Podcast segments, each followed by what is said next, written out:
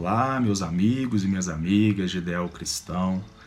Que a paz do Cristo envolva a todos nós e que Sua imensa sabedoria possa nos intuir nestes breves instantes de reflexões das quais iremos fazer a respeito do livro Agenda Cristã, que é um livro psicografado pelo querido Chico Xavier, pelo espírito André Luiz. Meu nome é Marcos e também sou um dos colaboradores do Grupo Espírita Paz. Hoje abordaremos o capítulo 6, onde iniciaremos com uma leitura e após a leitura faremos um breve comentário. O título desse capítulo é Em seu benefício. Não se agaste com o ignorante. Certamente não dispõe ele das oportunidades que iluminaram seu caminho. Evite aborrecimentos com as pessoas fanatizadas. Permanecem no cárcere do exclusivismo e merecem compaixão como qualquer prisioneiro. Não se perturbe com o mal-criado. O irmão intratável tem, na maioria das vezes, o fígado estragado e os nervos doentes. Ampare o companheiro inseguro. Talvez não possua o necessário quando você detém excessos. Não se zangue com o ingrato. Provavelmente é desorientado ou inexperiente. Ajude ao que erra. Seus pés pisam o mesmo chão. E se você tem possibilidades de corrigir, não tem o direito de censurar. Desculpe o desertor. Ele é fraco e mais tarde voltará à lição. Auxilie o doente. Agradeça ao divino poder o equilíbrio que você está conservando. Esqueça o acusador. Ele não conhece o seu caso desde o princípio. Perdoe ao mal. A vida se encarregará, se encarregará dele. Esse texto nos faz lembrar uma analogia muito comum, da qual várias vezes nós escutamos, ao comparar o mal com um carvão em brasa. Que toda vez que alguém decide emiti-lo, atirá-lo a outra pessoa, sempre, em todas as circunstâncias, o primeiro a ser queimado é sempre o ofensor. Cabendo ao alvo a decisão de segurar o objeto ou não. E é assim que André Luiz, nessa breve mensagem, nos coloca essa opção.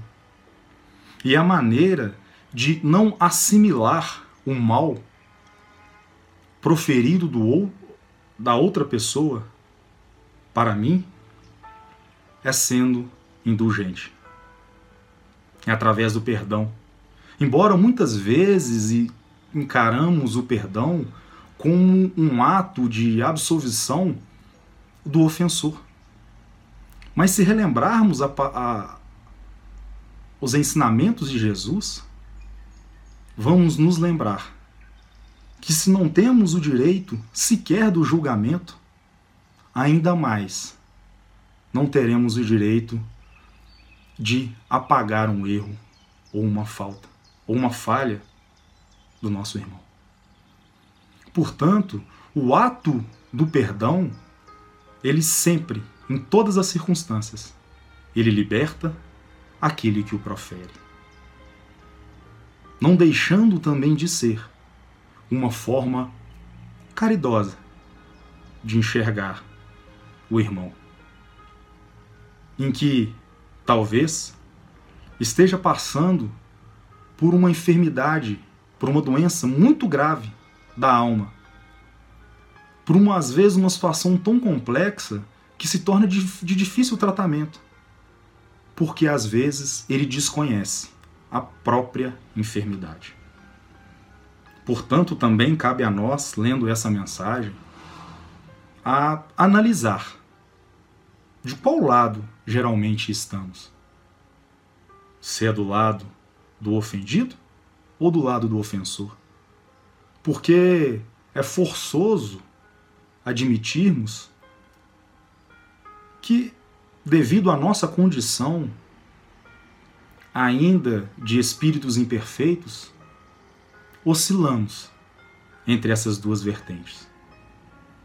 Então é muito importante colocarmos, colocarmos nos dois lados.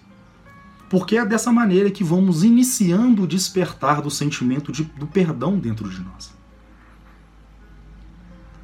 Porque somente através da indulgência, da empatia, que conseguiremos acatar o ensinamento do Cristo, talvez um dos maiores deles, uma vez que o próprio Mestre resumiu toda a lei e os profetas quando ele nos disse para fazermos ao outro aquilo que gostaríamos que o outro fizesse a nós. E é isso que André Luiz, de certa forma, tenta nos auxiliar nessas reflexões. Onde, analisando-as, vamos perceber que o perdão é sempre o melhor caminho para desatarmos dos sofrimentos. Mas se ainda não conseguirmos proferir o perdão, que possamos começar pelo silêncio, que, como nos diz a benfeitora Meimei, o silêncio é a gentileza do perdão, que se cala e espera o tempo. Um grande abraço uma excelente semana a todos vocês. Até a próxima.